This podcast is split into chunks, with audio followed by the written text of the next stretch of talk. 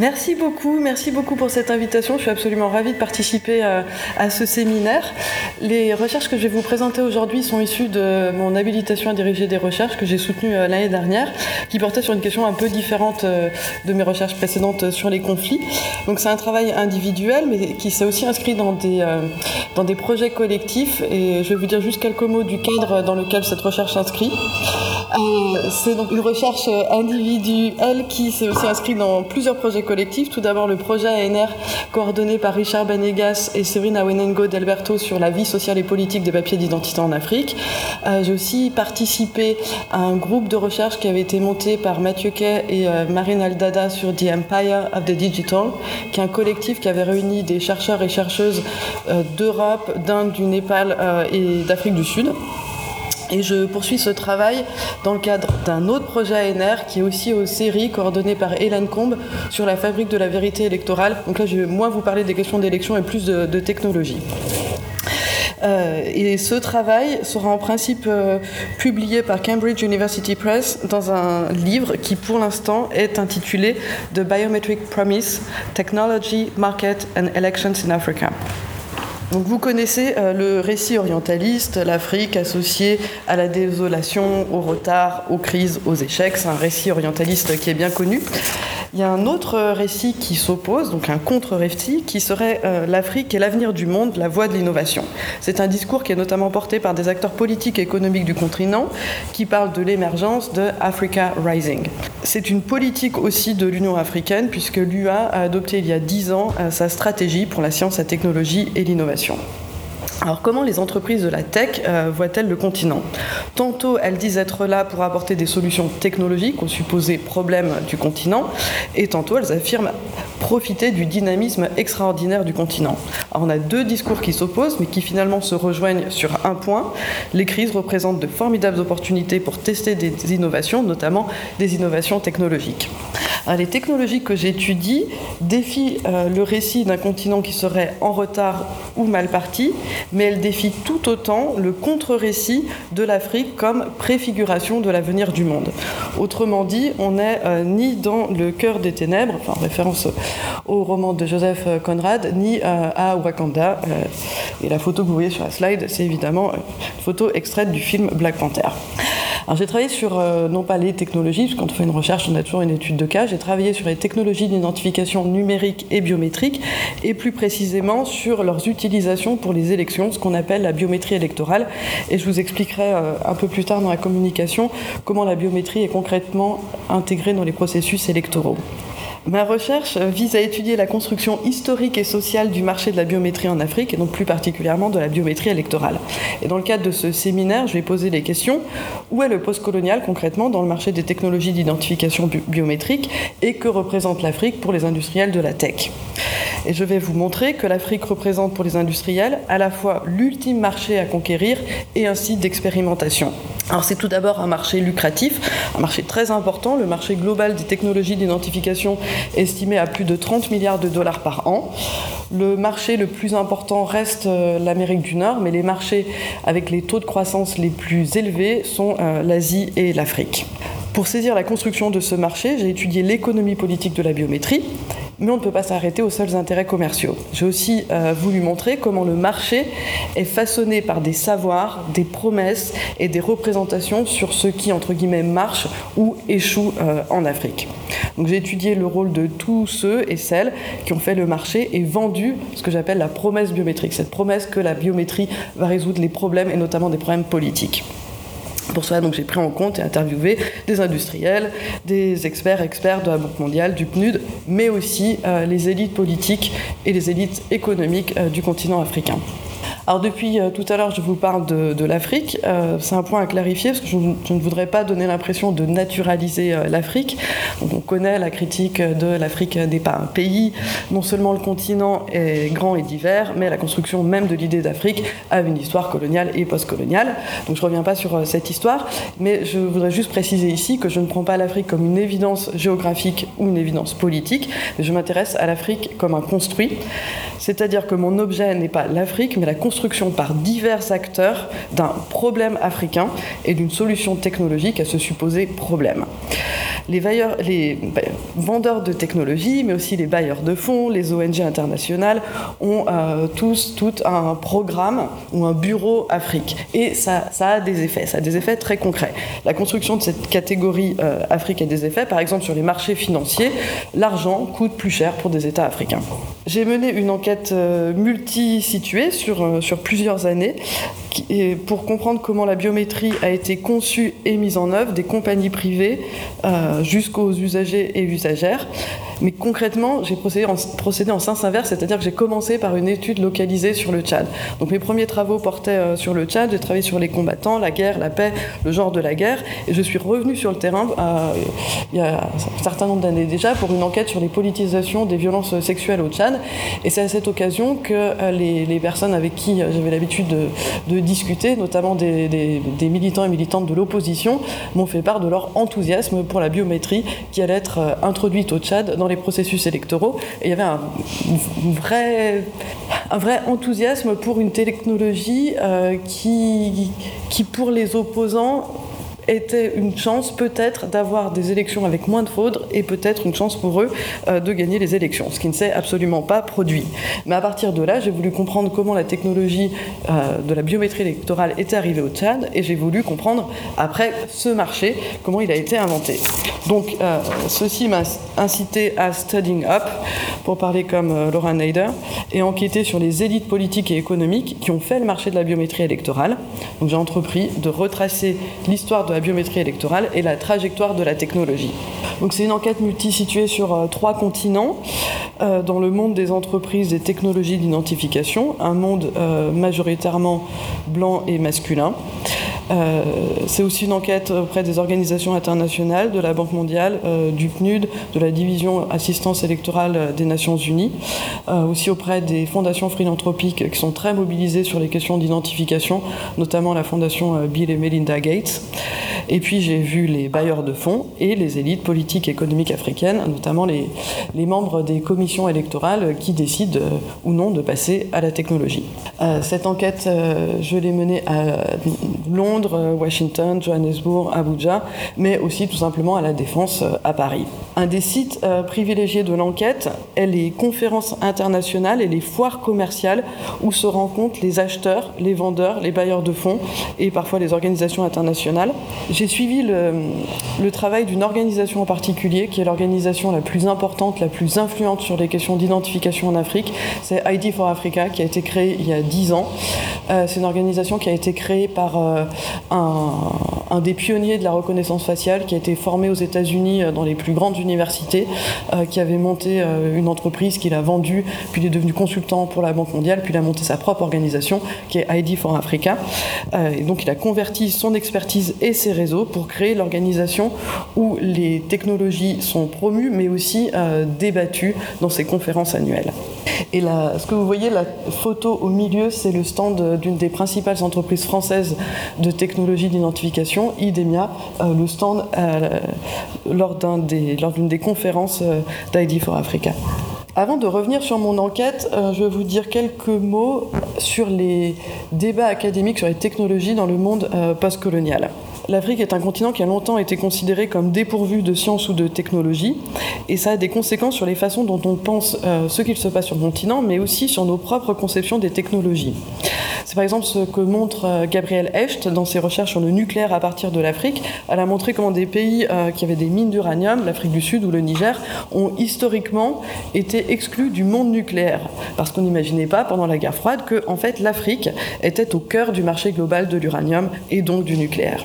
Cette réticence ou même euh, parfois cette incapacité à penser ensemble l'Afrique et les technologies à une histoire. Cette histoire, c'est celle de l'association de la modernité, de la science et de la technologie à l'Occident et son corollaire, l'association de l'Afrique et plus largement de la blackness à la tradition et à l'absence de technologie. Cette idée a été remise en cause depuis des décennies déjà des, par des mouvements à la fois intellectuels et politiques, notamment l'afrofuturisme. dans le monde aussi, dans le monde, pardon, dans le monde académique aussi, c'est une idée qui, a été qui, a été remise en cause. les STS, donc les Science and Technology Studies, se sont tournés vers le sud global il y a déjà une trentaine d'années, et les études africaines s'intéressent peut-être un peu plus récemment aussi aux technologies. Euh, les STS ont redécouvert l'Afrique et le monde postcolonial, quand de leur côté les études africaines ont commencé à s'intéresser aux technologies. Mais il reste des points aveugles, euh, en particulier sur les technologies de surveillance. Le champ des études sur la surveillance a été construit à partir de l'espace euro-atlantique et néglige encore largement le monde postcolonial et l'Afrique. Je donne juste euh, un exemple. L'un des ouvrages les plus débattus aujourd'hui est euh, The Age of Surveillance Capitalism de Shoshana Zuboff. Vous avez forcément entendu parler de cet ouvrage qui parle des grandes entreprises de, de la tech, Google, Facebook, quelques autres. C'est un ouvrage qui est très important sur le capitalisme et sur la surveillance, mais c'est un ouvrage qui ne dit absolument rien de ce qu'il se passe en Asie et en Afrique. Or, euh, l'Afrique n'est pas simplement concernée, elle aussi, par les technologies de surveillance, elle peut même avoir une place centrale dans l'invention de ces technologies et dans l'économie politique euh, des technologies de surveillance. Cambridge Analytica est une entreprise qui aujourd'hui n'existe plus parce qu'elle avait des pratiques illégales. C'est une entreprise euh, qui faisait du profilage des électeurs en utilisant les données Facebook euh, des, utilisateurs de Facebook et euh, revendait ces informations pour faire du profilage des électeurs et donc de la communication politique ciblée. Il y a un scandale qui a, explosé aux États-Unis, en Grande-Bretagne, mais ce que l'on sait moins, c'est qu'en fait Cambridge Analytica a aussi, et même avant, été au Kenya. ceci pour vous dire que l'Afrique n'est pas forcément à la fin de la trajectoire d'une technologie et qu'elle est souvent euh, au début de l'histoire. Donc ce qui se passe sur le continent est crucial, euh, pour les technologies ou d'autres choses, de toute façon c'est crucial en soi, on ne devrait pas avoir à justifier l'intérêt d'une telle recherche, mais en plus euh, c'est important pour comprendre les évolutions contemporaines des technologies, du capitalisme et de la surveillance. Alors une fois que l'on a établi l'importance des technologies, il y a un autre débat, qui est le débat qui m'intéresse ici. Les technologies reproduisent-elles, renforcent renforce-t-elle des logiques de domination coloniale et postcoloniale? C'est ce qu'affirme une littérature qui est essentiellement anglophone sur le technocolonialisme ou sur le colonialisme digital. La notion de technocolonialisme a été proposée par Mirka Madianou, qui a travaillé sur les usages de la biométrie pour l'identification des réfugiés par le HCR et par euh, des organisations humanitaires. Elle montre que le déploiement des innovations en matière d'identification s'inscrit non seulement dans des logiques de marché, mais aussi dans une colonialité du pouvoir. え? Dans la suite de cette présentation, je vais vous expliquer comment j'aborde concrètement cette question. Je teste l'hypothèse de la poursuite de logique postcoloniale en étudiant concrètement où elle se situe et comment elle façonne à la fois le marché et le laboratoire africain. À cette question, j'ajoute une autre euh, qui me semble tout aussi importante. Quel est le rôle joué par les Africains et les Africaines dans les innovations technologiques? Et si l'Afrique est un site d'expérimentation et un laboratoire des technologies, quelle est la place des acteurs et actrices euh, du continent dans cette histoire? Alors dans les parties euh, qui suivent, euh, je vais revenir tout d'abord euh, sur les technologies d'identification pour vous expliquer concrètement ce qu'est la biométrie. Puis j'aurai une partie sur le marché et une autre partie sur le laboratoire, sur la notion de laboratoire. Alors tout d'abord, qu'est-ce que la biométrie? Ben, La biométrie, vous savez, c'est la mesure des corps concrètement, ce sont euh, l'identification des personnes par leurs empreintes, par euh, le scanning de l'iris, de la rétine, la reconnaissance faciale, la reconnaissance vocale. La biométrie est partout, elle est dans nos passeports, dans nos cartes d'identité, mais aussi dans des objets du quotidien. et ça change quelque chose, parce qu'avec la biométrie, une personne n'est plus identifiée par sa biographie, c'est-à-dire son nom, son prénom, son lieu de naissance, son histoire, son inscription dans la société et dans une famille, mais la personne est identifiée par son corps par les mesures de son corps. Donc la biométrie est porteuse d'une nouvelle conception de ce que constitue l'identité d'une personne. Alors ici, je ne vais pas vous parler de l'histoire impériale de la biométrie ni de la façon dont les technologies d'identification façonnent l'État, euh, parce que je n'aurai pas le temps de, développer tous, tous, ces aspects, mais je vous renvoie aux travaux de Keith Breckenridge et à son ouvrage de Biometric State sur le laboratoire euh, sud-africain du gouvernement biométrique, et aussi aux travaux euh, du projet ANR sur la vie sociale des papiers d'identité, notamment au livre dirigé par Sabrina Wenenko d'Alberto et Richard Banegas, euh, qui s'intitule Identification and Citizenship in Africa. Je vais rester sur l'histoire très récente. Il y a un boom de la biométrie depuis deux décennies, euh, depuis euh, le, les politiques sécuritaires qui ont suivi le 11 septembre 2001 et les politiques anti-migratoires ont aussi évidemment renforcé le marché de la biométrie. Mais étrangement, et c'est ce qui m'intéresse dans ma recherche, la même technologie est vendue en Afrique et plus largement dans le sud global avec la promesse qu'elle favorise le développement économique et même la démocratie. Donc je m'intéresse à cette reproblématisation ou ce recadrage de la biométrie. Comment a-t-elle été promue et vendue comme un outil de démocratisation? Comment est-elle devenue même un nouveau standard pour l'organisation des élections en Afrique? Alors c'est vrai sur le continent, mais c'est vrai aussi en Amérique du Sud, en Amérique centrale, au Pakistan, en Mongolie, en Irak, avant, le retour des talibans évidemment. Euh, L'Irak et l'Afghanistan sont les deux pays champions du monde des technologies électorales, biométrie, machine à voter, etc. Et en Europe, est-ce qu'on a la biométrie? Ben, En France, euh, non. Et les seuls pays d'Europe à avoir adopté la biométrie électorale, et c'est assez récent, ces pays sont l'Arménie, euh, l'Albanie et la Macédoine du Nord. Alors concrètement, à quoi sert la biométrie dans une élection?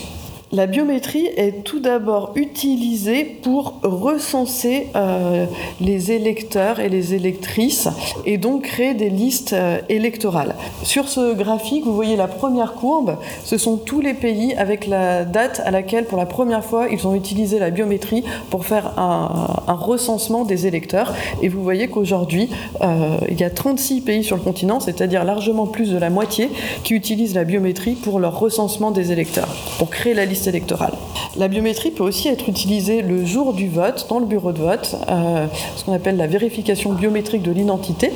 Euh, sept pays euh, à présent utilisent la biométrie le jour du vote, donc ça veut dire concrètement qu'il y a des kits d'identification biométrique dans les bureaux de vote et que les électeurs et électrices vont être identifiés par leurs empreintes avant de pouvoir voter. Il y a deux pays, la Guinée et la République démocratique du Congo, qui utilisent aussi la biométrie pour estimer l'âge des personnes, inscrites sur les listes. Donc le but est d'éliminer des personnes qui seraient mineures et elles sont éliminées sur la base euh, de la reconnaissance euh, faciale, c'est-à-dire sur euh, un algorithme censé pouvoir estimer l'âge des personnes. donc vous avez ensuite des opérateurs humains qui valident ce que l'algorithme propose, la personne est majeure ou mineure. Et c'est de loin euh, l'utilisation la plus problématique de la biométrie dans le cadre des élections. Toute une partie euh, de mon HDR et du livre qui suivra porte sur la construction de cette promesse de démocratie et sur les effets concrets euh, de la biométrie sur les élections et sur le champ politique des pays concernés. J'ai déjà publié un peu sur cette question. Si euh, vous êtes curieux et curieuse, vous pouvez aller voir, par exemple, l'article publié dans la revue Democratization à partir de l'enquête localisée au Tchad. Aujourd'hui, je ne vais pas entrer dans, dans cette question. Je peux juste vous dire que la biométrie électorale ne marche pas au sens où elle ne prévient pas les fraudes, mais qu'elle marche au sens d'une performance théâtralisée euh, de démocratie. Alors, si vous le voulez bien, je laisse cette question de côté et je reviens à la question euh, du marché. L'Afrique est l'ultime euh, frontière du marché de la biométrie. L'ultime frontière du marché, ça signifie le dernier marché à exploiter. Alors comment ce marché a-t-il été créé? Le premier grand projet de biométrie électorale, c'est en République démocratique du Congo en 2005. Selon euh, l'un de mes enquêtés qui travaillait pour le PNUD à l'époque, cette opération au Congo est la mère de toutes les opérations, c'est-à-dire l'opération à partir de laquelle la biométrie électorale a été lancée sur le continent. À l'époque, euh, le Congo était un pays en post-conflit et un laboratoire de toutes les politiques du post-conflit, dont la biométrie.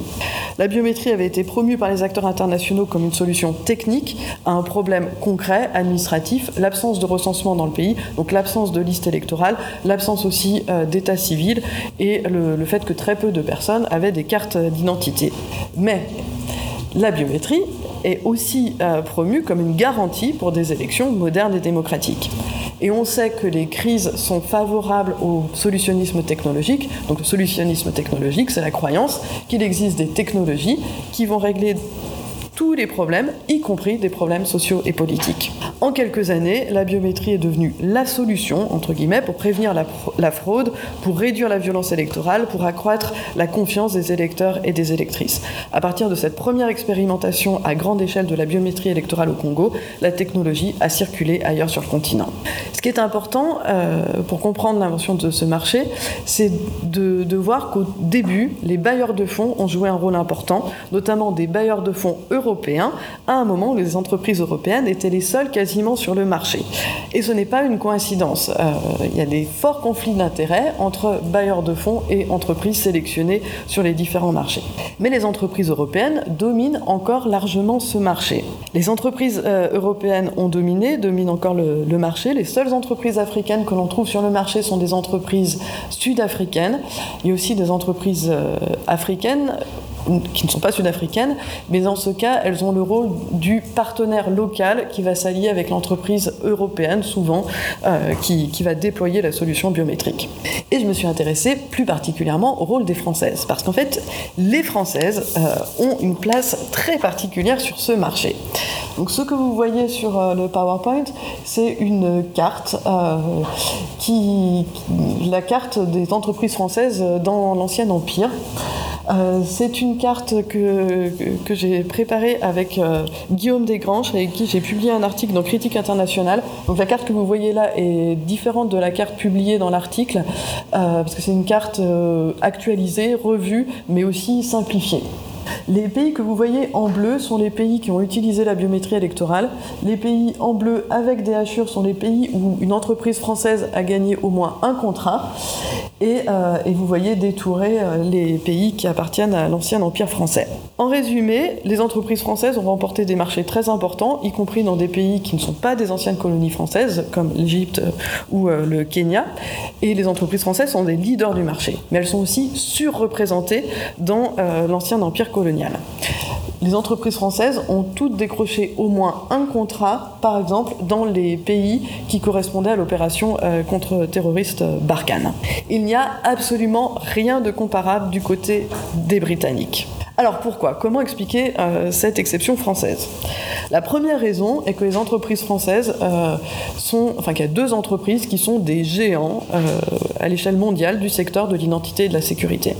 Ces deux entreprises sont Idemia, qui était auparavant, qui, était, enfin le premier nom d'entreprise c'est Morpho, Morpho System, Sagem Morpho, Safran Identité et Sécurité, parce qu'à un moment l'entreprise a été rachetée par Safran, mais maintenant cette entreprise s'appelle Idemia et l'autre entreprise s'appelle Gemalto, et Gemalto a été racheté il y a quelques années par Thales, donc aussi le, enfin, euh, marchand d'armes. Euh, on a ce que j'appelle un régime technopolitique postcolonial. Un régime, post, euh, régime technopolitique, c'est une notion qui a été forgée par Gabriel Hecht dans son livre sur le nucléaire en France, et, c'est une notion qui désigne l'imbrication de la technologie et de la politique, et qui désigne aussi la place faite aux technologies dans la politique française.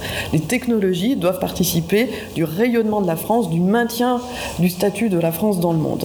Avec les technologies d'identification biométrique et numérique, le régime technopolitique est aussi un régime postcolonial. Les entreprises euh, du secteur bénéficient des réseaux de la diplomatie française.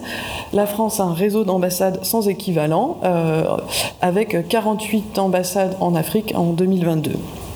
Les entreprises bénéficient aussi de réseaux politico-économiques dans les anciennes colonies. Euh, et on n'a rien de comparable encore pour le dire à nouveau, du côté des, Britanniques. Alors cette domination des entreprises européennes, et notamment des entreprises françaises, a récemment été remise en cause euh, pour deux raisons. Premièrement, c'est l'arrivée de nouvelles entreprises. Je vous donne juste un exemple.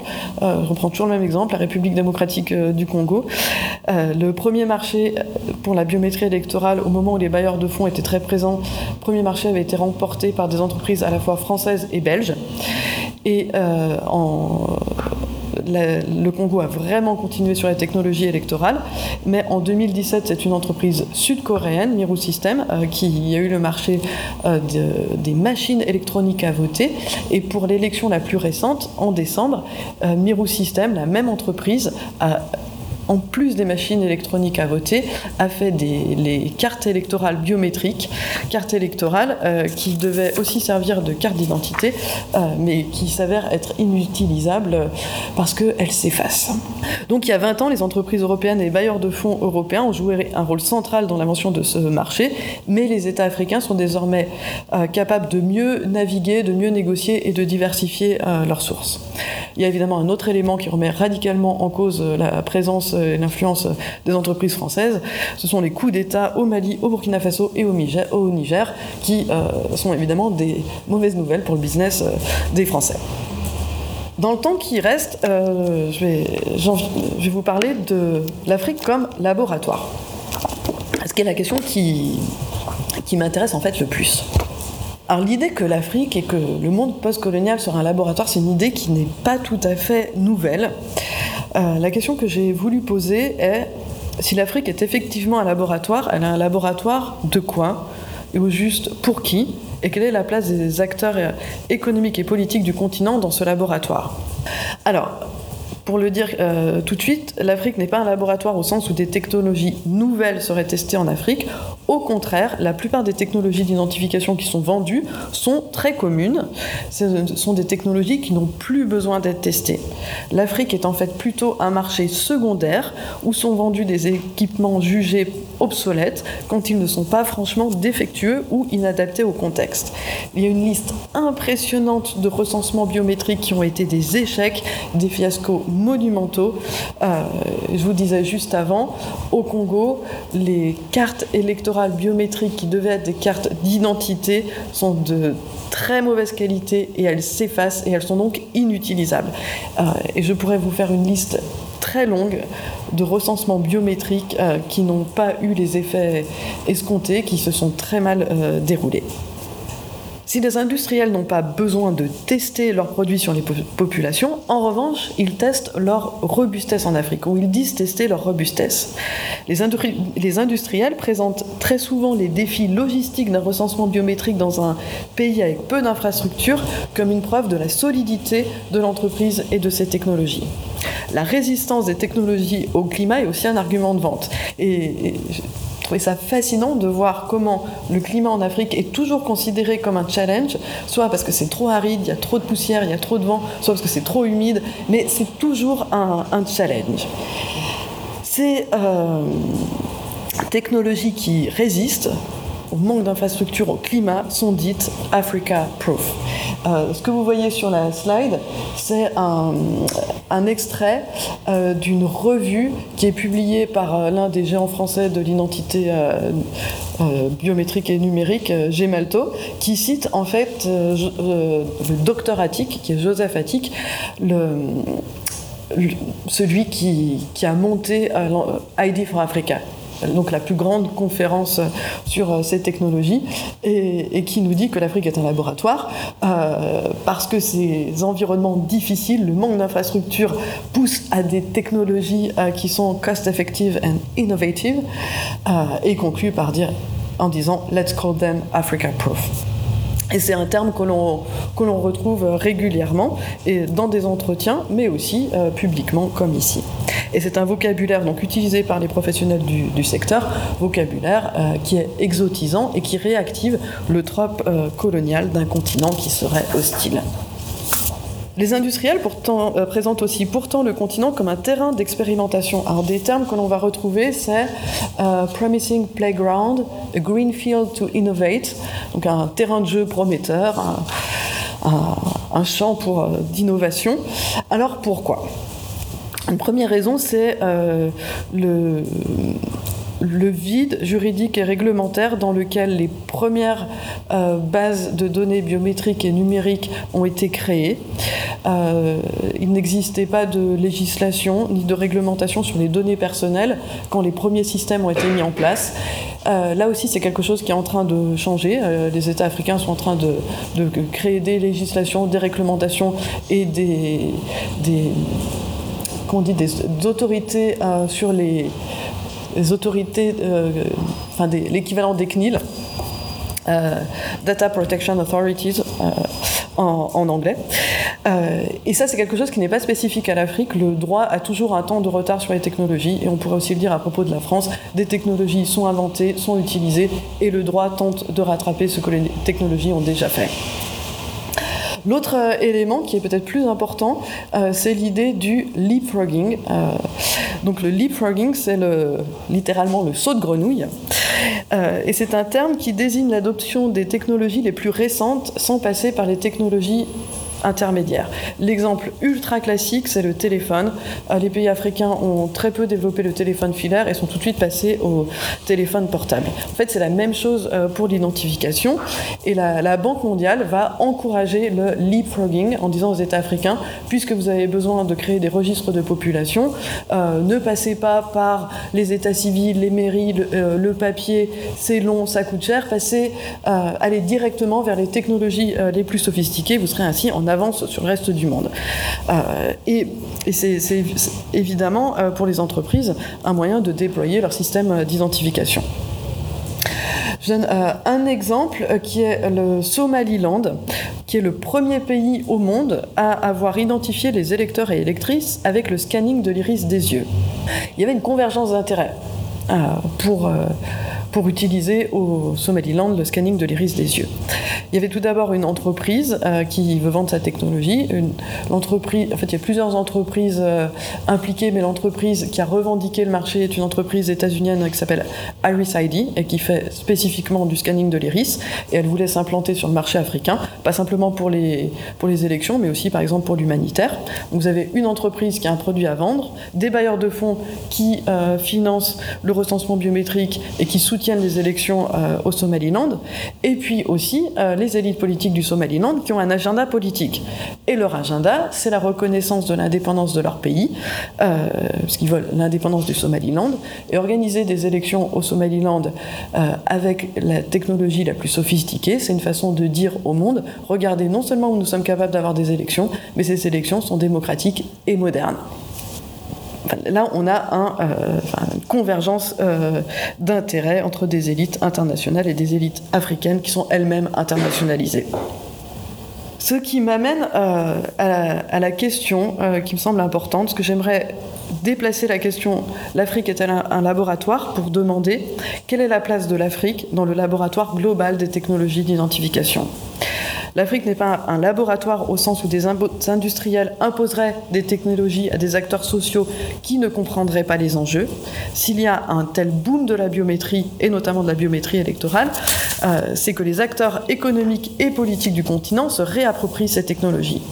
Donc si l'Afrique est un laboratoire, c'est au sens du Living Laboratory euh, de Helen Tilly, euh, cette historienne qui a enquêté sur les sciences dans l'empire colonial britannique et elle a montré, elle a insisté sur le rôle des acteurs locaux dans la production, l'application et la réappropriation des savoirs scientifiques.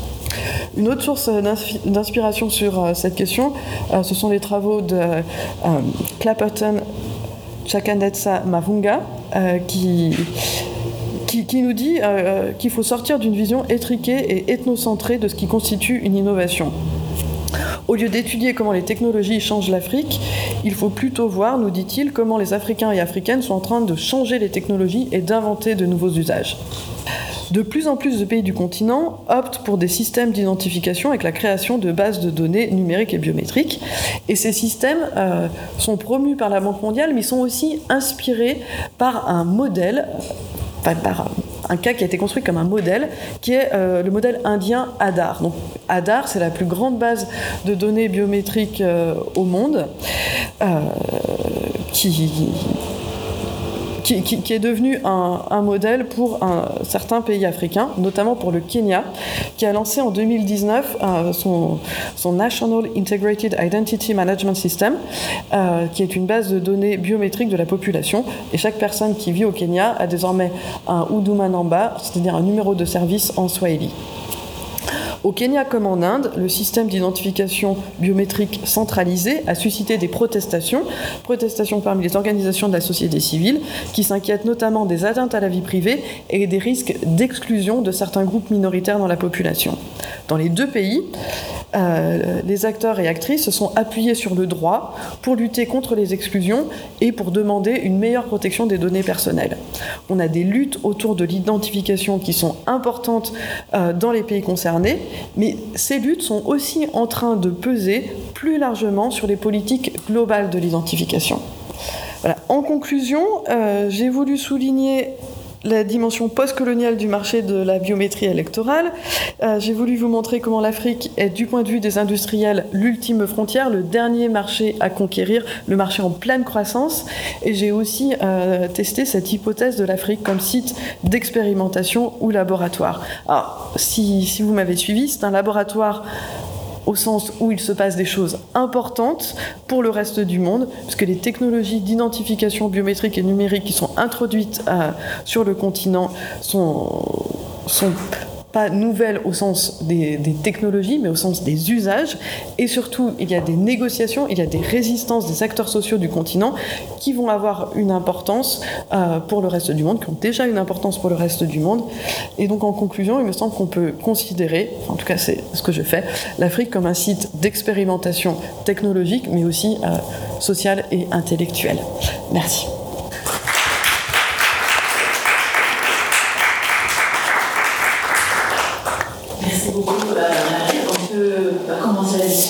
qu'il y a des questions je suis je suis doctorant ici et je fais ma thèse sur les cash transferts en Ouganda en Namibie. Donc, c'est des programmes de, protection sociale qui consistent à verser de l'argent euh, directement à des populations considérées comme, comme vulnérables. Et du coup, bon, ce, qui est, ce que j'ai trouvé vraiment dans la présentation, c'est que moi je retrouve un peu euh, tout ce que vous dites euh, sur euh, la construction d'une promesse avec l'idée qu'on va enfin éliminer la pauvreté. la biométrie elle-même est utilisée dans ces, dans ces programmes parce que généralement on décide qu'on va identifier les, personnes vulnérables et donc qui méritent d'être inclus dans la liste des bénéficiaires par la biométrie. Et donc il y a un peu, énormément de, de parallèles. Euh, donc, enfin, les questions, moi, coup, c'est aussi beaucoup des remarques sur, sur tout ce que ça implique, même plus largement en termes de, reproduction, justement, d'un pouvoir colonial. Moi, une des choses qui me, qui me, qui me frappe, mais c'est un peu ce que vous dites, et c'est ce que, par exemple, Breckenridge a aussi mis en avant, c'est en fait, ce qu'il y, a, comme reproduction d'un pouvoir euh, colonial et du coup post-colonial, je trouve c'est vraiment l'idée de, vouloir gouverner les sociétés africaines et les pays africains euh, sans développer d'infrastructures et sans développer de, de mm. capacités, pour le dire un peu de manière euh, dans un terme qui est un peu normatif, mais bref. Qu'est-ce qui est un peu ce que dit aussi Cooper quand il parle de, l'État guerre barrière, c'est c'est d'utiliser des technologies pour en fait euh, gouverner à moindre coût et, sans euh, vraiment développer le système de, bureaucratie, d'état civil, euh, de services publics, d'administration, etc. Et donc moi c'est aussi ce que je retrouve dans ces cas transferts en fait plutôt que de développer des services publics, plutôt que de développer des choses qui soient des, choses collectives, en fait on, on fait vraiment de l'individualisation euh, et, c'est aussi un autre parallèle que j'ai trouvé, c'est que bon, dans l'évolution des politiques sociales, il y a tout ce débat sur, le fait que les cas transferts participent d'un mouvement où on individualise de plus en plus la manière dont on, traite les gens, enfin le traitement des populations. Et je trouve que c'est aussi un peu qu'on trouve avec la biométrie, c'est vraiment qu'on individualise euh, au maximum. Euh, donc voilà. Euh, sinon, vraiment en termes de, questions, euh, moi j'avais deux, trois questions. La première, c'est est-ce que vous considérez que, cette technologie, c'est toujours, elle est toujours utilisée à des fins de, de, de renforcement de la surveillance et de la domination ou non? Et dans quelle mesure et en fonction de quels acteurs impliqués, par exemple Là, sur l'un des premiers graphiques, vous montrez Namibie euh, a adopté la biométrie électorale euh, en 2014, ce qui moi me, pas bien, ce qui moi m'a beaucoup euh, étonné aussi parce qu'en fait c'est une technologie qui existe depuis bien plus longtemps, qui a été importée par l'Afrique du Sud quand la Namibie est une région sud-africaine. Euh, c'était utilisé justement pour recenser, pour euh, identifier les bénéficiaires de pensions et d'allocations pour enfants. Et le fait qu'il n'ait pas utilisé pour les élections, alors que. Enfin, déjà, ça montre bien que bah, c'est aussi dépendant de, débats politiques, de mise en, problème, mais que potentiellement aussi ça peut ne pas être utilisé parfois nécessairement en fonction des objectifs. La deuxième chose, la deuxième question, c'était un peu plus vraiment euh, méthodo. C'est est-ce que les acteurs internationaux, enfin surtout les bailleurs, parce que je pense que les entreprises pas trop, mais est-ce que les bailleurs, euh, justement, là, quand, quand on a des bailleurs euh, des pays français qui favorisent l'arrivée d'entreprises françaises dans les anciennes colonies françaises, est-ce qu'ils en ont conscience? Et vous, en termes de positionnement, est-ce que vous leur dites un peu pour, ne serait-ce que pour provoquer justement des réactions, du débat, est-ce que c'est un sujet qui soit qui existe, soit que vous mettez en avant. Euh, euh, voilà. Est-ce qu'il y a des oppositions entre bailleurs Parce que sur les politiques sociales, bah, justement, la position de la Banque mondiale, la position nous ne sont pas du tout les mêmes. Euh, du coup, je me demande, est-ce qu'il y a un consensus sur ce que la biométrie permet de faire? Est-ce qu'on, la manière dont on peut l'utiliser ou pas Voilà. Euh. Euh, merci pour ces, excellentes remarques et questions. Euh, revenir à ce que vous disiez au début sur euh, c'est une façon de gouverner à moindre coût et pourtant qui coûte très cher. C'est là tout, tout, le paradoxe. Enfin, gouverner à moindre coût euh, dans le sens où c'est des politiques, enfin c'est ce que, ce que vous avez dit mais que, que je retrouve aussi euh, sur mon terrain, qui consiste à créer des infrastructures numériques et biométriques là où l'État aurait pu créer des infrastructures avec du papier, de la documentation, mais donc aussi du personnel. Parce que la biométrie est utilisée pour réduire les... c'est comme ça que l'un des arguments de vente. Hein. Par exemple, euh, euh, enfin, j'ai pas travaillé spécifiquement sur ce sujet, mais pour euh, repérer les travailleurs fantômes, donc pour ce qu'on appelle les travailleurs fantômes, donc pour éliminer du registre des personnes qui vont être fonctionnaires, des personnes qui euh, ne travailleraient pas. Donc la biométrie va être utilisée pour réduire la taille de l'État euh, dans, plusieurs euh, contextes. Et le paradoxe, ben, c'est qu'en fait, ça coûte quand même très cher. Donc c'est plusieurs, pour la biométrie électorale, c'est des marchés qui, qui sont de plusieurs dizaines de millions d'euros pour la plupart des pays. et ça fait que les élections en Afrique sont les élections les plus chères du monde. Donc il y a des questions logistiques, hein, pas uniquement technologies, mais l'utilisation de la biométrie électorale est un des facteurs clés dans l'augmentation euh, du coût euh, d'administration des élections. Sur la question euh, de la surveillance, c'est une question qui est évidemment très importante. Alors, les listes électorales biométriques ne sont pas en tant que telles des enjeux centraux pour la surveillance, mais c'est l'accumulation de bases de données biométriques et numériques qui pose problème. Et l'utilisation de la biométrie pour euh, des politiques sociales, comme vous les étudiez, pour l'humanitaire ou pour les élections, euh, normalise une technologie qui, par ailleurs, est utilisée pour la surveillance des migrations. Euh, et c'est ce que je trouve aussi fascinant, enfin, ce processus de, normalisation d'une technologie qui, bah oui, qui est utilisé contre euh, les migrants euh, très clairement euh, en Europe.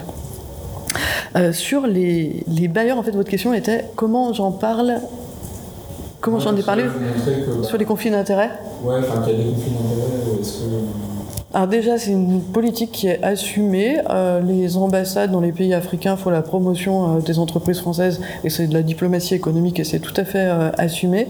Et sur des conflits d'intérêts qui seraient, enfin pour les étudier, en fait, il y a des conflits d'intérêts légaux et illégaux. et sur les pratiques illégales, en fait, on sait beaucoup de choses, qu'il y a des, y a procès, beaucoup de procès dans beaucoup de, de pays. Et là, j'en ai peu parlé, mais il y a énormément d'affaires euh, de corruption et on sait que quand il y a des corrompus, il y a aussi euh, des corrupteurs. Et il est possible de travailler sur ces questions de corruption en voyant la presse euh, spécialisée qui, révèle ces scandales de corruption et en voyant, cette presse spécialisée. Et ce que je voulais dire sur la question, c'est qu'on travaille de plus en plus euh, dans les études africaines, et c'est vraiment une très bonne chose, sur les entreprises et les gros marchés euh, qui sont à l'origine de corruption. Parce que pendant longtemps, euh, on a eu des travaux très importants de politique par le bas sur l'économie morale de la corruption, et on s'intéresse de plus en plus aux gros marchés, et ça me semble un mouvement important dans les études africaines. Et je pense ici à un numéro récent de la Review of African Political Economy ces questions-là qui, est vraiment euh, très très bien. Et sur la Banque mondiale et le PNUD, alors en fait sur les questions électorales, c'est les Nations Unies et la Banque mondiale ne doivent pas s'occuper de questions électorales, mais la Banque mondiale, j'en ai parlé, euh, parce qu'elle est absolument centrale dans la promotion de l'identité biométrique et numérique, comme euh, enfin dans la promotion de cette identité sur tout le continent. Les experts ont bougé. C'est-à-dire qu'au début, au moment de l'invention de la biométrie électorale, euh, des experts sur les élections ont pu promouvoir la biométrie comme une solution pour créer des listes électorales. Mais très rapidement, les experts se sont éloignés de ce modèle et ont favorisé ce qu'on appelle euh, des systèmes d'identité fondamentaux plutôt que fonctionnels. C'est-à-dire avoir des bases numérique et biométrique qui puissent être utilisés euh, par plusieurs acteurs pour plusieurs usages. Donc les bailleurs de fonds se sont aussi retirés du marché de la biométrie électorale parce qu'ils se sont réinvestis un, un autre projet qui est la création de ces bases d'identité euh, numériques et biométriques. Et ça, c'est le modèle euh, suggéré, enfin poussé par la Banque mondiale. J'ai une question qui rebondit juste là-dessus. Parce que ce que je me demandais en, t'écoutant, c'est ce que tu disais, c'est l'avance d'une technologie, mais qui produit des données après. Et donc, euh, comment euh, est-ce que après, en fait, le marché, est-ce qu'il concerne juste la vente de matériel, ou est-ce que c'est aussi euh, un marché à la fois de l'entretien de, de bases de données et des données elles-mêmes, est-ce qu'elles deviennent aussi un objet du marché et notamment parce que ce qui m'intéresse, c'est les doubles, les doubles usages potentiels euh, des, données, mais, euh, mais aussi enfin, cette dimension de, de, s'accaparer euh, potentiellement si c'est des entreprises extérieures qui viennent, qui créent, enfin, qui vendent le matériel, qui créent ces données, qui après peuvent aussi, qu'est-ce que, comment ça, comment ça marche? C'est un des gros enjeux. Donc les entreprises vendent euh, le hardware, donc les kits d'identification biométrique, mais aussi euh, le travail sur la base de données, qui est un travail de dédoublonnage ou déduplication pour s'assurer que chaque personne n'apparaît qu'une seule fois sur la liste. Et il y a des grandes discussions sur la possibilité pour une entreprise autre de reprendre la même base de données. Et on constate que très souvent, quand un pays change d'entreprise, elle doit reprendre tout à zéro euh, et que chaque cycle électoral est l'occasion d'un nouveau marché, soit avec la même entreprise qui va dire on va recommencer à zéro, soit avec une autre entreprise qui dit on ne peut pas utiliser, parce qu'il y a un système de vendor lock-in ou de propriété euh, euh, du système, on ne peut pas réutiliser euh, la base de données existante. Là aussi, c'est en train de changer parce qu'il y a eu une mobilisation des, États africains qui ont demandé aux entreprises de mettre fin au vendor lock-in. Et l'un des espaces de discussion a été ID for Africa. Donc ID for Africa, c'est à la fois un espace de promotion des technologies et vraiment au sens strict de promotion des technologies, parce qu'il y a une exposition où les entreprises ont un stand et des longs temps euh, pour faire du networking, euh, où on encourage tous les participants, participantes qui représentent leur État à aller sur le centre des expositions, à aller rencontrer les vendeurs. Donc c'est vraiment fait pour ça. Et en même temps, euh, c'est un espace de, de discussion où les aspects les plus problématiques vont être pris en charge, discutés. Et euh, ça, montre pour moi aussi la capacité euh, de ces industriels à absorber une partie de la critique, euh, à faire avancer le marché, à proposer d'autres solutions et à toujours intégrer une partie de la critique, qui est la partie qui n'est pas sur le fait même d'identifier les personnes et de créer des bases de données numériques et biométriques, mais qui, à la marge, va accepter certaines évolutions. Et actuellement, il y a une bataille euh, qui est technologique entre deux groupes. D'un côté, un Secure Identity Alliance, qui a été formée par ces géants français de l'identité avec une entreprise allemande qui s'appelle Veridos, et qui ont proposé un système pour répondre à cette critique. et de l'autre côté, d'autres entreprises soutenues par la Fondation Gates et la Banque mondiale qui proposent un autre système. Et les deux systèmes, évidemment, ne sont pas compatibles. Et pour l'instant, l'autre système, euh, qui s'appelle MOSIP, euh, qui est un système pour ne plus que les, États ne tombent plus dans le vote locking, ce, cet autre système semble avoir plutôt le, vent en poupe. Donc là, enfin, c'est des questions un peu techniques, mais derrière ces questions techniques, il y a des questions euh, politiques qui, qui, enfin, qui, qui contrôlent les données et dans quelle mesure les États sont dépendants des fournisseurs de technologie. Donc à la marge, il peut y avoir des négociations, mais fondamentalement, les États sont dépendants des technologies pour euh, les cartes d'identité, pour les, passeports et dans le cas des États africains aussi euh, pour l'organisation des, élections. Et cette dépendance des États aux technologies, bah, c'est pas spécifique aux pays africains parce que les, pays euh, européens, la France aussi, est dépendante des entreprises qui fournissent les passeports, qui sont des entreprises privées. Vous savez que le groupe Imprimerie Nationale, qui était, un groupe public, a été privatisé. L'autre euh, question que ta question soulève, c'est celle des, controverses autour de qui, euh, qui contrôle les données. Et pour les élections, c'est une question qui est particulièrement, euh, particulièrement délicate. notamment au Kenya, la question avait été politisée en 2017. la question que les opposants avaient posée était où sont les serveurs Et en fait, les serveurs étaient en France. C'était une entreprise française qui avait eu euh, euh, le marché, mais ça a suscité des débats très politiques euh, et, ça atteint beaucoup la réputation de, l'entreprise française qui était sur place.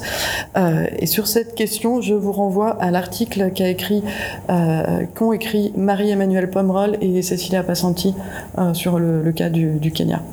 Bah, je m'appelle je suis enseignante-chercheuse ici, et vraiment nous sommes ravis d'avoir cette chance de pouvoir t'écouter, de t'accueillir. Euh, nous sommes vraiment ravis. Euh, alors moi, j'ai, euh, je pense, quatre questions pour moi, mais je commence avec ça. merci beaucoup, ça c'est vraiment très très riche et c'est super intéressant.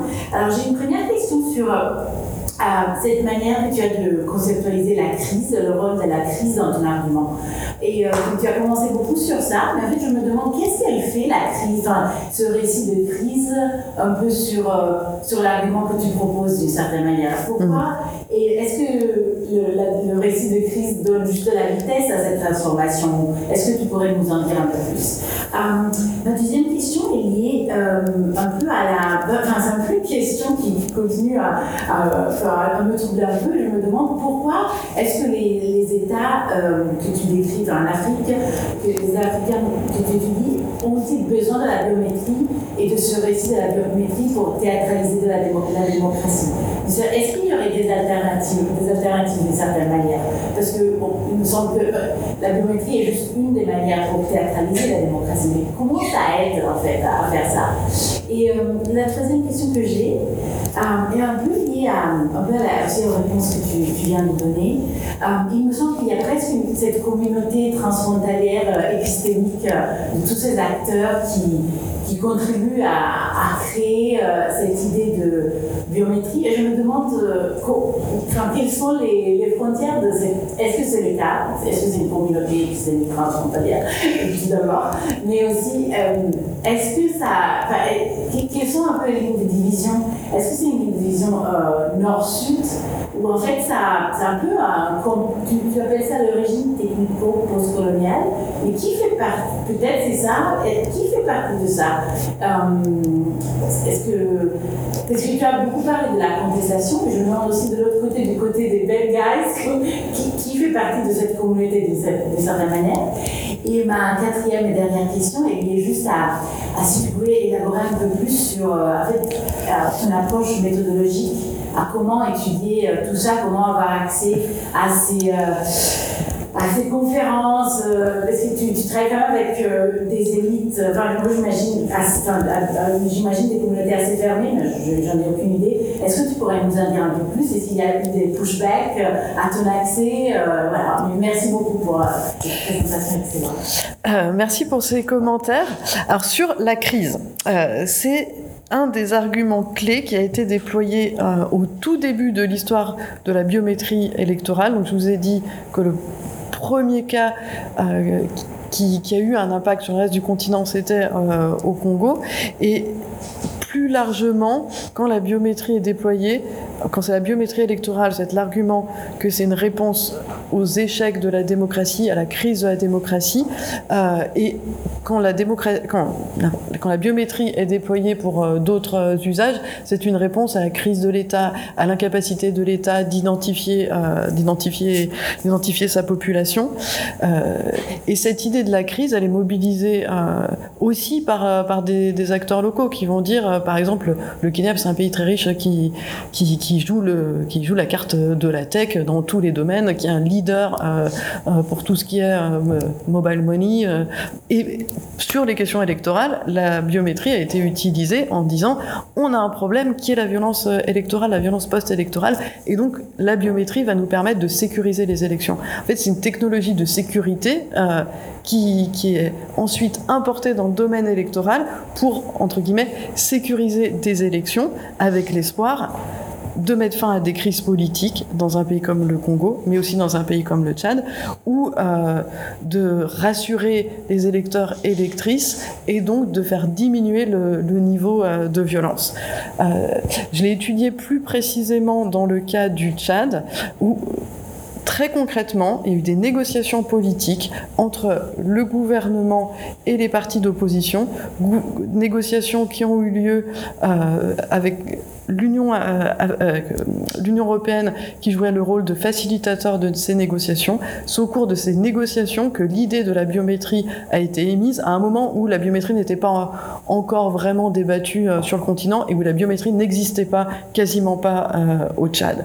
Et la biométrie a été mise en place des années après, mais elle a lors de ces négociations, été vendue à l'opposition comme la garantie qu'il pouvait revenir dans le processus électoral.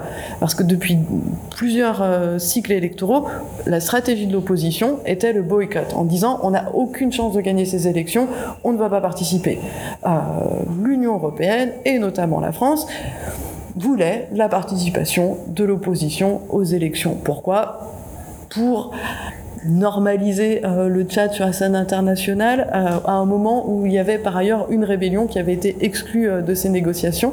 Et c'est un des cas dans un pays qui surtout à l'époque, était considéré comme véritablement en crise, où il y avait de fait une crise politique. La biométrie n'a pas été la seule proposition, mais elle a été une des propositions majeures. Et ce que j'ai étudié ensuite, c'est comment au moment où cette biométrie a vraiment été introduite dans le processus électoral, comment elle est devenue centrale dans les arguments politiques, arguments mobilisés par le gouvernement qui allait dire, mais regardez, on, on va dans le bon sens, euh, on va avoir des élections modernes et démocratiques, et arguments aussi mobilisés par l'opposition qui euh, demandait plus de biométrie, qui demandait aussi le contrôle biométrique de l'identité des électeurs le jour du bureau de vote. Euh, et ça m'a amené à, penser la biométrie comme une façon de focaliser les acteurs politiques sur euh, les aspects les plus techniques et les plus procéduraux de l'élection et donc à recadrer la démocratie comme euh, une question de procédure et une question euh, technique. Oui, c'est ce que j'entends quand, je parle de, de performance théâtralisée de démocratie. ça marche dans des pays comme le Tchad, où, où c'est une performance performance de démocratie euh, et où les, toutes les autres formes de participation euh, politique euh, sont, sont, difficiles, réprimées. Et lors de ces élections organisées avec la biométrie, ben, on a continué à avoir des intimidations d'électeurs. Par contre, la liste était beaucoup plus juste. Donc ça a quand même un effet. Comme tout, quand il y a une promesse euh, de démocratie, évidemment, cette promesse, elle ne peut pas être tenue, mais il y a quand même quelque chose qui se passe. Euh, et la liste, euh, dans ce cas que, que j'ai étudié, la liste était beaucoup plus fiable et crédible après qu'avant la biométrie. Mais ça ne change pas le principal problème, qui est l'accès de l'opposition à, la possibilité pour l'opposition euh, d'avoir véritablement des électeurs et électrices, et les problèmes d'intimidation euh, des, électeurs dans, certaines régions, et les problèmes de violence politique plus largement. Sur alors, la communauté euh, épistémique, pas sûr qu'on puisse parler exactement de communauté épistémique, mais mais il y a un petit monde qui se connaît, qui se retrouve, mais qui, qui travaille quand même dans, dans, des, dans des sphères très différentes, mais qui va se retrouver euh, autour des mêmes tables à ID for Africa et dans d'autres euh, cercles similaires, mais vraiment l'espace euh, clé pour ce monde-là, c'est ID for Africa. Par contre, quand je parle de régime technopolitique post-colonial, c'est pour parler de la France et de la façon dont les entreprises de technologie françaises s'inscrivent dans une histoire de promotion des technologies pour maintenir le statut de puissance moyenne de la France et dans le cas de la France, c'est évidemment toujours avec le maintien du statut de, de, de, la France qui a perdu ses, ses, colonies et qui va encore. Enfin, c'est vraiment deux mondes séparés, tout ça. Ouais. Et c'est pour ça aussi qu'il y a une exception française et que les Britanniques euh, ont aussi des entreprises de biométrie moins importantes que les françaises, euh, mais qui de toute façon n'ont pas ont pas du tout euh, le même rôle dans l'ancien empire britannique. Enfin, ça, c'est, j'ai étudié avec les technologies d'identification, mais c'est vrai avec, avec d'autres grandes entreprises qui vont décrocher des gros marchés dans le, dans le sud. Et sur l'enquête de terrain, euh, en fait, c'est un monde qui n'est pas si inaccessible. Et j'ai vraiment joué euh, de mon privilège de femme blanche diplômée euh, française. Et j'ai découvert un terrain finalement beaucoup plus facile que les terrains que j'avais fait avant, enfin évidemment, parce que les terrains que j'ai fait avant au Tchad, au milieu de, des contextes très très compliqués, euh, là c'est un terrain beaucoup plus euh, facile.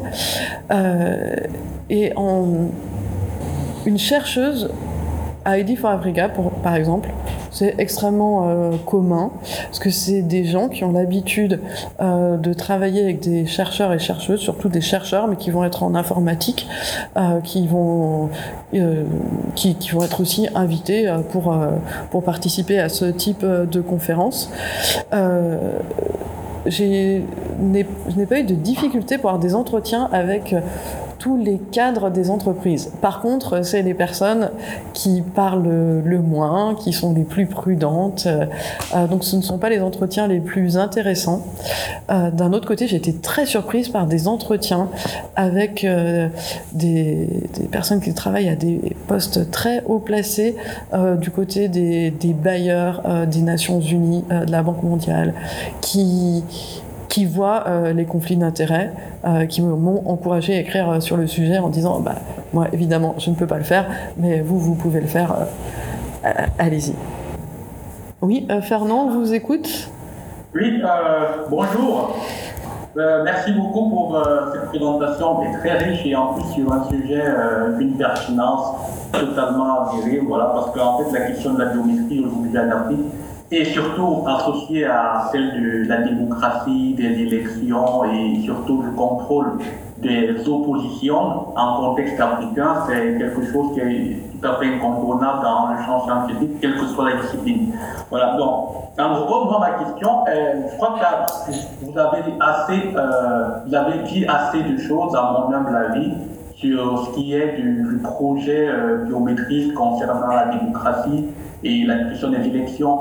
Mais moi, je me pose une question qui est toute simple, c'est que, en fait, au-delà de la question euh, de la démocratie, est-ce que finalement ce projet n'est pas plutôt celui d'une espèce de contrôle sécuritaire global, mais aussi d'une espèce de préemption économique Parce que, à mon avis, je, commence par le côté sécuritaire. Parce que le côté sécuritaire, en fait, on sait déjà, dans le cas de la DSI, par exemple, on le voit en Chine et en Corée du Nord, par exemple, où en fait, la, la question de la biométrie, le contrôle facial, la reconnaissance faciale, elle est intéressante pour traquer les populations, pour les discipliner, pour surveiller les opposants et éventuellement pour punir, pour ne pas dire euh, parfois assassiner. Voilà. Et dans le contexte euh, occidental, ça marche aussi pour les questions sécuritaires, euh, pour la poursuite des individus, euh, pour établir la justice sur certains dossiers, par exemple, ou bien pour traquer des individus d'une manière, pour une raison ou pour une autre. Voilà. Donc, est-ce que, et là, d'un côté économique, par exemple, on a déjà vu qu'en fait, il est possible, à partir de la question biométrique, de faire de la reconnaissance faciale ou bien la reconnaissance digitale, par exemple, pour des comptes bancaires, des opérations économiques, et même quand on regarde le fonctionnement de, sites comme, euh, de plateformes comme Facebook aujourd'hui, il y a une vraie volonté de s'insérer en fait dans les imaginaires pour essayer de faire de la publicité, pour euh, faire de la publicité, accroître les relations économiques et même les offres économiques. Mais finalement, l'Afrique, derrière tout ça, en dehors de son, euh, de son retard technologique avéré, Finalement, ce que je constate, c'est que pour euh, beaucoup de ces entreprises qui ne sont pas essentiellement occidentales, comme vous l'avez bien dit, d'ailleurs, cette l'Afrique se, se, présente finalement comme une espèce de terrain indocile euh, qu'il faudrait essayer de conquérir ou bien de contaminer d'une certaine manière, j'ai envie de dire, en essayant de ramener dans cette espèce de projet de surveillance ou de, contrôle global du point de vue économique ou sécuritaire. Donc je voulais savoir en fait si euh, on peut vraiment prendre la chose dans ce sens-là ou bien si vos travaux ont peut-être révélé euh, des, projets comme cela. Euh, oui, si, merci pour, pour ces remarques et questions. en fait, c'est comme vous le dites, c'est une technologie euh, de surveillance. Euh, historiquement, la biométrie, bah, c'est euh, l'anthropométrie judiciaire d'Alphonse Bertillon. Il y a toute une histoire aussi impériale de la biométrie qui a été inventée à Paris par Bertillon, par Galtung à, à, Londres, et d'une technologie qui a circulé dans les colonies et qui au tout début, visait les corps jugés criminels et, euh, et les sujets euh, des, des, empires. Euh, et comme je l'ai dit aussi, bah, ça, fait un bond de plus d'un siècle, c'est une technologie qui est utilisée aujourd'hui massivement pour contrôler les migrations et, et les migrants et, et migrantes. et pourtant, et c'est ça qui, en fait, ce qui m'a intéressé, c'est parce que vous avez beaucoup de travaux sur cette question et des travaux extrêmement importants. Euh, et ce que j'ai voulu faire, c'est voir comment la même technologie a été repensée, reproblématisée aussi comme un atout pour le développement économique, pour euh, l'humanitaire, euh, pour la démocratie. Les organisations humanitaires utilisent depuis 20 ans massivement la biométrie pour identifier les populations dans les camps de réfugiés. Il est impossible d'être dans un camp de réfugiés et de ne pas donner son entre guillemets consentement pour être identifié avec la biométrie. Euh, le pays où la biométrie était le plus utilisée, euh, c'était euh, l'Afghanistan. Elle a été utilisée par l'armée américaine, ce qui était évidemment très critiqué pour des très bonnes raisons après le retour des talibans. mais c'est aussi les organisations humanitaires qui avaient massivement identifier la, la population. Euh, et comme toujours dans une recherche, on, prend un, petit coin euh, pour, pour, avoir la possibilité euh, de, le creuser. Donc ma recherche a été sur les technologies d'identification utilisées pour les élections, parce que j'étais complètement fasciné par le fait de découvrir que la biométrie était maintenant dans des processus électoraux. Mais plus largement, et en fait j'ai un autre livre en préparation qui sera sur une question plus large, qui est le tournant de comment, à un moment, cette biométrie et toutes les technologies d'identification euh, sont devenues une évidence dans le monde du développement pour identifier les gens et surtout pourquoi ça a marché.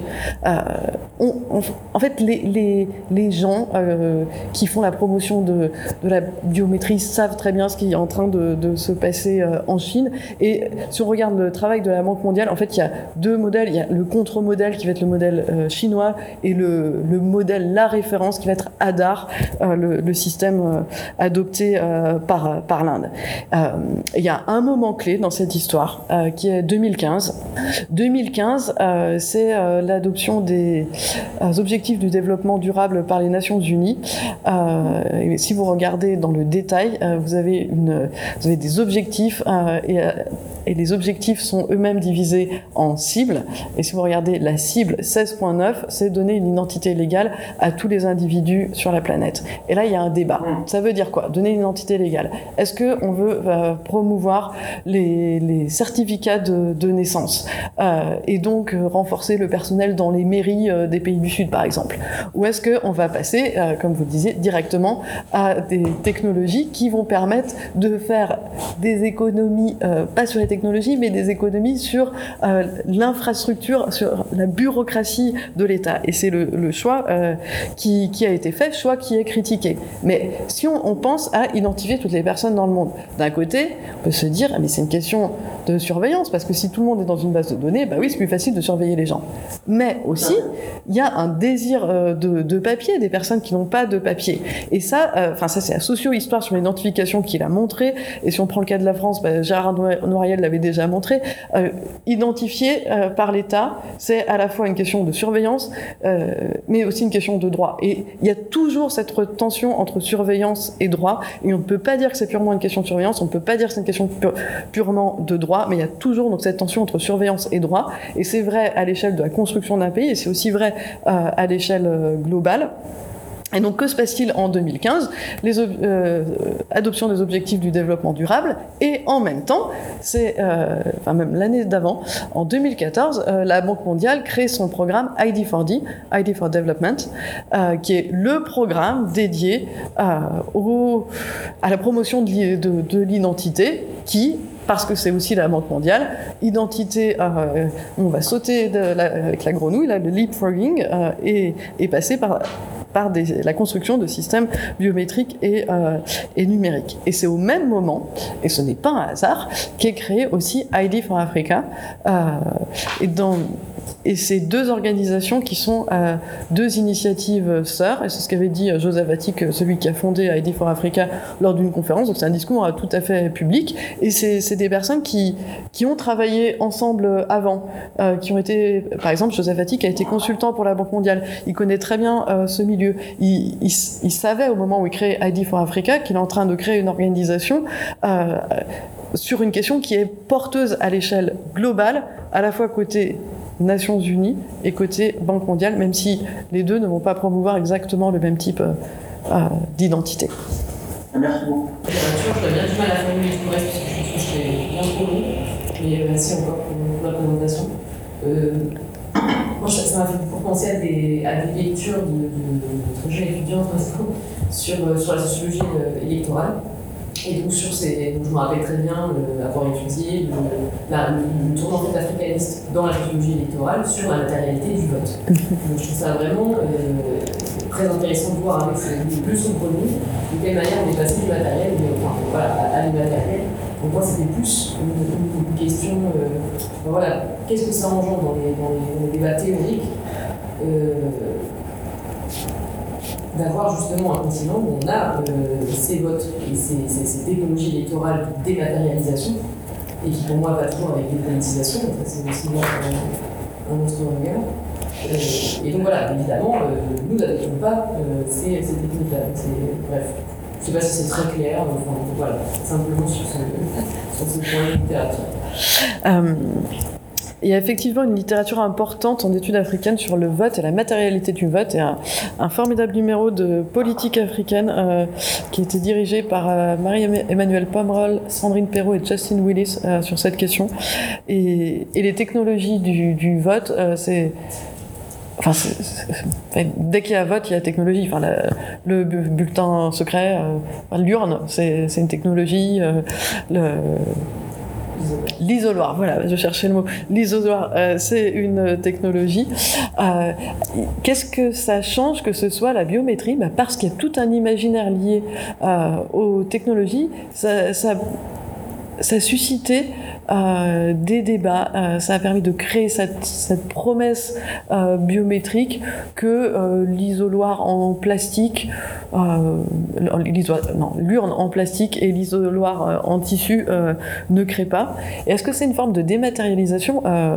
Oui et, et, non, parce qu'en fait c'est très matériel. Enfin, la base de données, on ne la voit pas, mais ce que l'on voit, et je pense que c'est très important pour les, les électeurs et électrices, c'est la carte d'identité.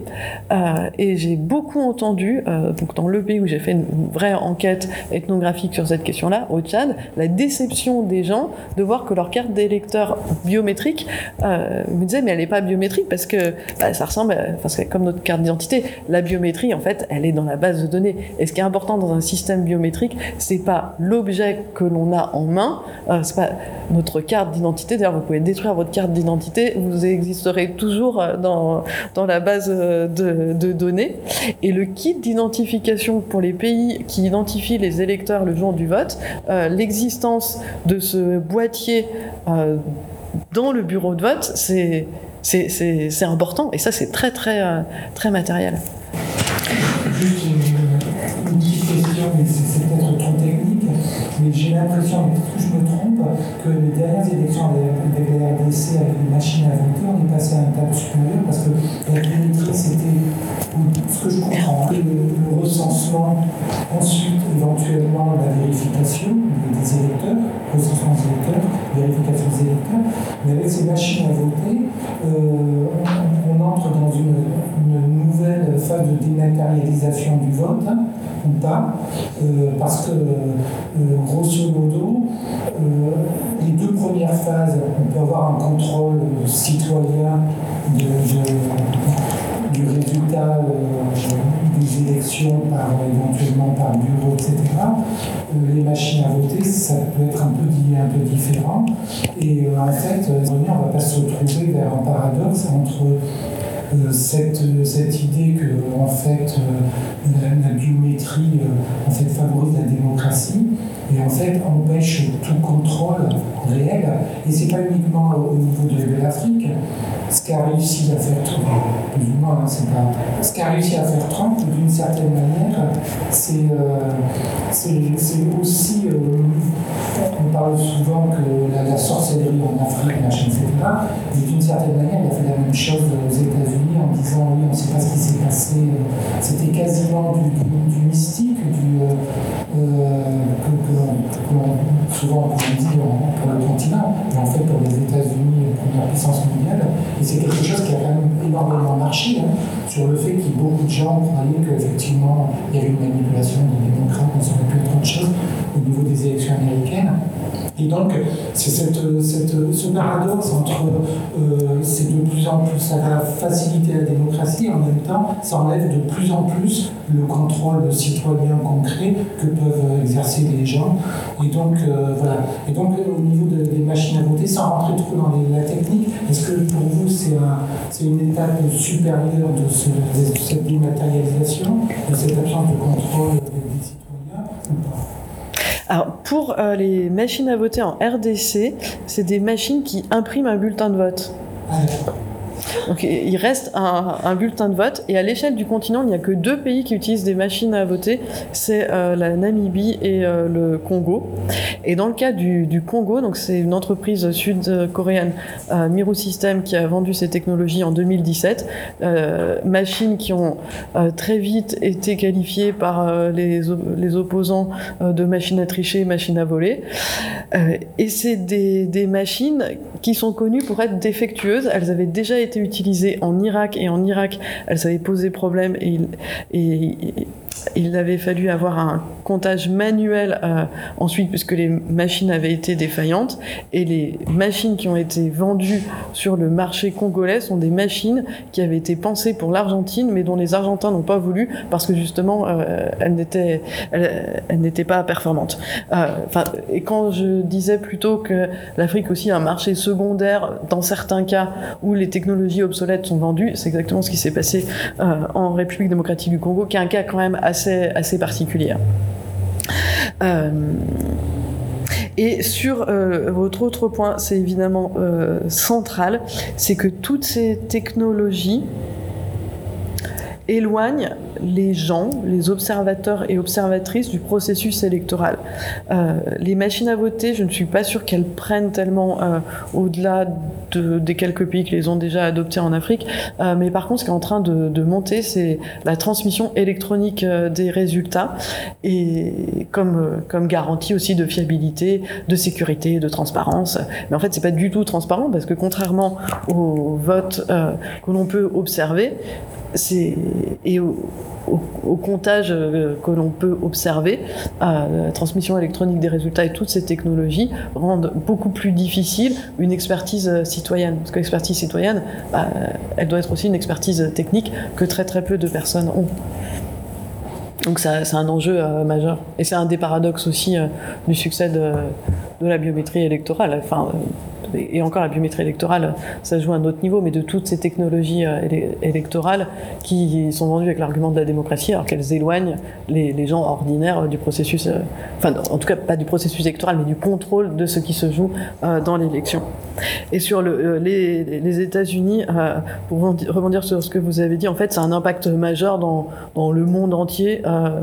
Le, les propos de, de Trump et le fait que de remettre en cause euh, la vérité des urnes et de c'est une, une technique politique, stratégie politique qui a été employée dans beaucoup, beaucoup de pays, mais le fait qu'elle soit employée aux États-Unis, euh, ça décrédibilise vraiment les États-Unis en tant que pays aussi euh, euh, pourvoyeur d'aide euh, électorale.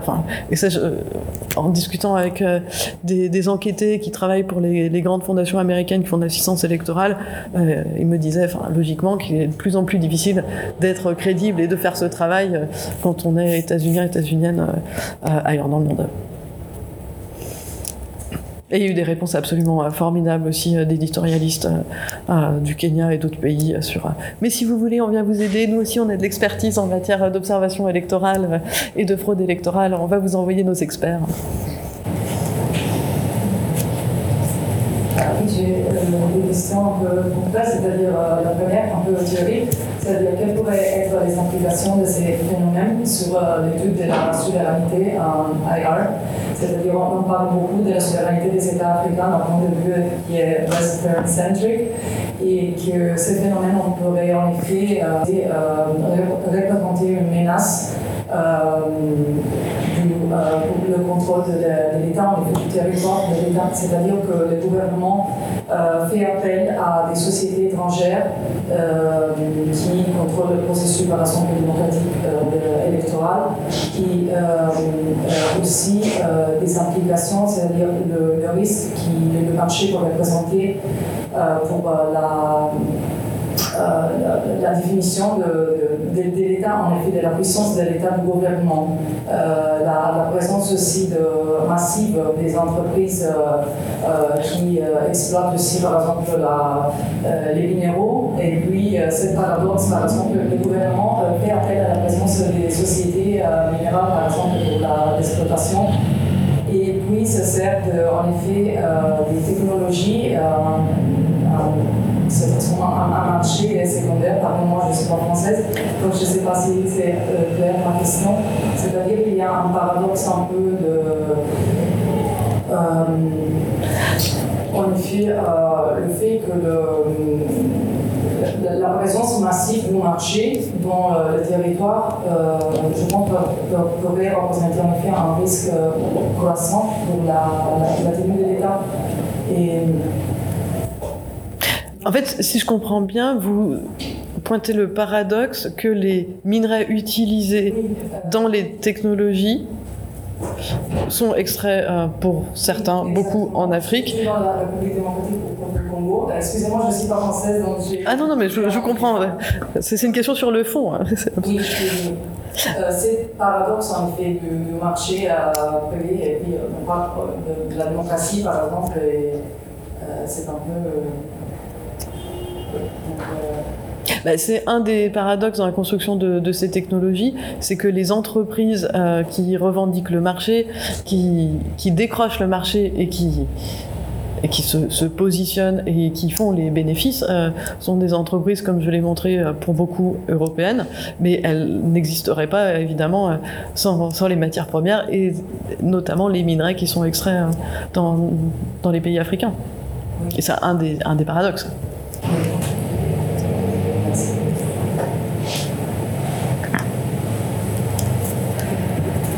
Si je peux me permettre, je vais laisser encore une deux questions.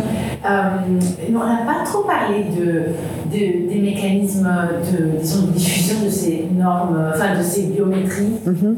à travers tous les pays d'Afrique. Est-ce que vous pouvez nous en dire, nous en dire un peu plus? Est-ce qu'ils ont adopté ça tous les pays un peu en même temps Et aussi, une chose qui m'intéresse beaucoup, et sociologiquement, quels sont un peu les mécanismes de. Est-ce qu'il y a des mécanismes d'imitation d'une certaine manière ou, euh, Ouais, si vous pouvez. Parce que j'imagine que ça influence aussi votre, votre argument, n'est-ce pas?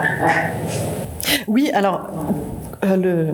En fait, les deux premiers tests, mais le Lesotho, c'est un pays en crise, puis le premier test au Nigeria, en fait, on a assez peu d'informations sur ce qui s'est passé, et c'était pas encore la biométrie électorale informatisée, automatisée. Donc c'est pour ça qu'on considère que le premier euh, grand, grand projet, ça a été en RDC, et je pense que la le terme même biométrie électorale est né à cette époque. Et que s'est-il passé? Donc c'était à la fois les, des négociateurs, des experts qui étaient là, qui ont ensuite euh, bougé, qu'on retrouve dans plusieurs pays. Ceux que j'ai rencontrés au Tchad avaient déjà été euh, euh, au Mali, avaient déjà été en Afghanistan, en Irak. Donc c'est pas simplement entre les pays africains, mais dans tous les pays considérés comme en crise où il y a des experts électoraux qui, qui, sont des Nations Unies. Donc c'est déjà des experts qui voyagent et les technologies elles-mêmes ont, voyagé, puisque après l'expérience euh, de la RDC, les kits qui avaient été utilisés en RDC ont été euh, utilisés, donc on les a fait voyager, mais là physiquement, euh, au, Togo. Togo qui a quand même dû racheter des kits et qui a quand même dû aussi payer pour, pour le, le software. Mais on a déplacé ces kits, ce qui est une façon très très forte aussi d'inciter euh, les, pays euh, à, adopter la, biométrie électorale. Mais très rapidement, euh, les États africains eux-mêmes ont organisé la circulation de, ce modèle. Les commissions électorales, par exemple, la commission électorale du Nigeria, qui est un, des grands pays sur les technologies en matière d'élection, d'identification plus généralement, euh, bah, il y a des, voyages d'études. Donc il y a une circulation sud-sud qui, est très forte. Euh, et des conférences comme celle d'ID for Africa sont aussi des espaces clés dans la circulation de ces technologies. Et ce qui est fascinant, c'est que dans les panels où vous avez, dans les, donc sur ces panels, des entreprises qui parlent des technologies, vous avez un mélange entre les, des représentants euh, des commissions électorales, par exemple. Donc, qui sont les, les, personnes qui ont mis en place la biométrie électorale dans leur pays, des représentants des entreprises, et tous les discours sont en quelque sorte euh, nivelés, puisque toutes les personnes sont à la même tribune et parlent en alternance.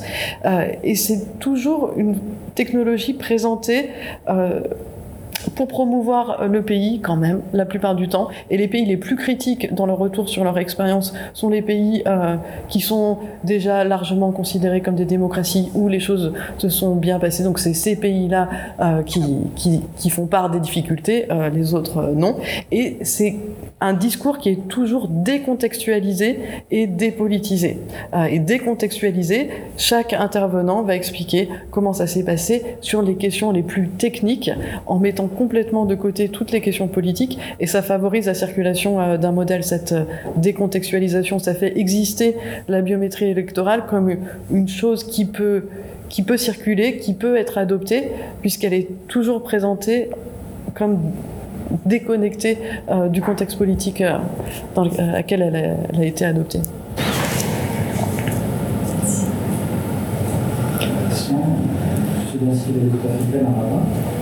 si question elle porte sur le volet organisationnel et le volet légal. C'est bien le volet organisationnel et le volet légal, puisque c'est une problématique de technologique, elle tient en ce moment Et qui dit volet organisationnel et volet euh, réglementaire ferait appel également à euh, l'impact de ces problématiques technologiques sur la cybersécurité. Alors, pourquoi je parle de cybersécurité? Parce qu'aujourd'hui, il y a une initiative qui émane de, de l'UT, qui date de 2003, 2005, euh, date à laquelle le, le sommet mondial a euh, la société d'information organisée et euh, l'UNITEL. L'UNITEL a été mandatée officiellement par, par tous les pays pour établir euh, la base et structure pour qu'elle puisse mettre en place et assainir tout un framework, un environnement sécurisé qui permettrait de donner une euh, de confiance au niveau des systèmes d'information. Alors, si on arrive à cet objectif-là, ça, veut dire que toute initiative qui va avoir cette confiance après alors, en 2008, l'unité a mis en place son programme mondial de cybersécurité, euh, le Global Cybersecurity Agenda. Et euh, depuis, donc, il y a plusieurs façons ont entreprises. Mais aujourd'hui, ce programme, ne sait pas est-ce qu'il a pu être euh, appliqué et quel est son impact, son influence sur les. Parce que vous avez dit qu'il y a une concurrence entre deux courants, un courant américain, un courant européen, des enjeux financiers. Donc, euh, mis à part donc, euh, ces que l'on comprend tout à fait, en assainissant ce qu'on le, le, climat de travail, en mettant en place euh, une assise légale, euh, ça serait une concurrence réelle entre ce qu'on fait que le meilleur va gagner. C'est-à-dire qu'il y a certaines garanties. Ensuite, on va travailler à mettre en œuvre la euh, merci. Alors, je ne connais pas le programme en particulier dont, vous parlez, mais il y a des, enjeux enfin, de, cybersécurité qui sont évidemment importants, mais comme partout euh, ailleurs dans, le monde. Euh, et il y a, eu des failles de, sécurité sur, ces systèmes, mais comme sur, d'autres, systèmes. Et sur les questions organisationnelles et légales, comme je le disais, les premiers systèmes qui ont été mis en place, enfin systèmes d'identification, euh, l'ont été généralement dans des vides juridiques et réglementaires. Et là, il y a un décalage très important entre des pays comme le Kenya, où il y a des discussions juridiques très pointues sur ces questions, euh, où il y a à la fois des des spécialistes de la tech et des juristes euh, qui sont à la pointe et qui sont présents pas simplement au Kenya, mais aussi ailleurs. Euh, le, Kenya exporte ses, experts dans le domaine de la tech et du droit euh, des technologies. Et puis un décalage avec des pays, notamment des pays d'Afrique de l'Ouest, qui sont en train de créer en ce moment ce qui est l'équivalent de, la CNIL, la Commission nationale de l'informatique et liberté en France. Et c'est le tout début de ces autorités de protection euh, euh, des, données et le tout début des, législations euh, sur, sur, ces questions-là. Une autre question qui concerne le rôle des Britanniques, c'est-à-dire si le marché euh, sénégal britannique est plus développé dans les autres parties du Sud ou des autres parties du continent du monde. On a vu la, la présence de la France massive les pays en Afrique du Sud. Je me demandais en effet si euh, il y a un marché différent. Euh, alors, il y a une entreprise britannique euh, qui est de la rue. Euh, alors, ce que j'ai fait et la carte que vous avez vue, enfin ce que j'ai fait avec Guillaume Desgranges, c'est un, travail qui est en fait long et fastidieux. Ça peut sembler simple, mais savoir quelles entreprises vendent quelle technologie dans quel pays, ça prend beaucoup de temps. Euh, certaines informations sont publiques, la plupart du temps c'est public, euh, mais pas toujours. Et vous n'avez aucun site qui le répertorie, ou même savoir à partir de quand la biométrie a été utilisée dans un pays. Vous avez une base de données comme euh, celle de International ID, euh, qui est euh, ce think tank suédois sur la démocratie. Leur base de données, en fait, est- n'est pas complète, où ils vont prendre en compte la date légale d'adoption de la biométrie, mais pas sa mise en œuvre effective. Donc, derrière ce travail, il y a un recensement qui a été long et fastidieux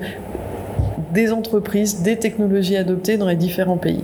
Et ce que j'aimerais voir, pour répondre à votre question, euh, ce que j'aimerais voir, c'est le même travail à propos des cartes d'identité dans les différents pays. Qui a vendu euh, les technologies pour les cartes d'identité dans les différents pays, pour les passeports, pour les aéroports Euh, Donc j'ai une petite idée, je sais que les entreprises françaises sont aussi très bien missionnées sur ces marchés, mais pour faire le même travail, il faudrait toute une équipe de recherche pour vraiment avoir des données fiables sur la présence des différentes entreprises dans, dans les pays.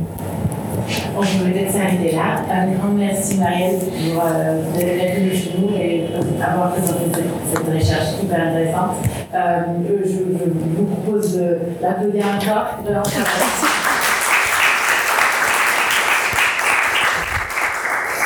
Merci beaucoup à vous pour l'invitation et pour vos commentaires et questions.